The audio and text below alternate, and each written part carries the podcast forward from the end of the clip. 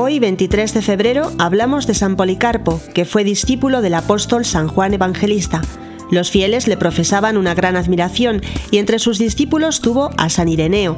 Fue obispo de la ciudad de Esmirna, en Turquía. Luchó con fuerza contra los herejes. Dio hospedaje a San Ignacio de Antioquía. Fue a Roma para hablar con el Papa Aniceto a fin de unificar la fecha de la fiesta de Pascua entre los cristianos.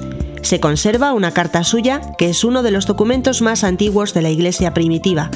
Al estallar la persecución contra los cristianos, fue arrestado.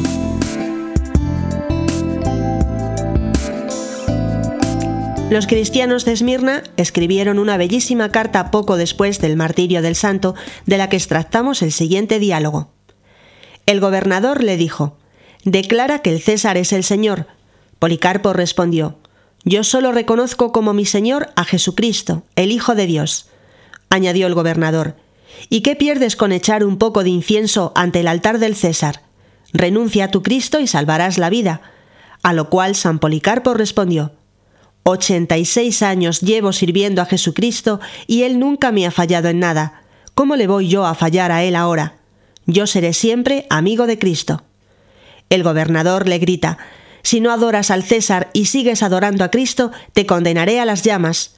Y el santo responde, Me amenazas con fuego que dura unos momentos y después se apaga.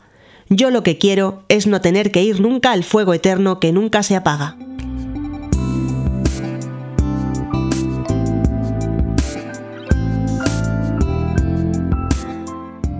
Condenado al suplicio de la hoguera, San Policarpo daba gracias a Dios por contarle entre los mártires. Fue quemado vivo en el estadio de la ciudad.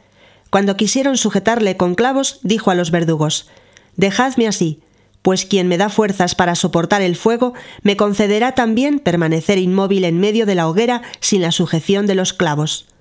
Finalmente, un verdugo le atravesó el corazón con una lanza para que muriera. Los cristianos recogieron sus huesos con gran veneración, el día de su martirio fue el 23 de febrero del año 155. Le pedimos hoy al Señor la gracia de serle fieles como San Policarpo hasta el final de nuestra vida.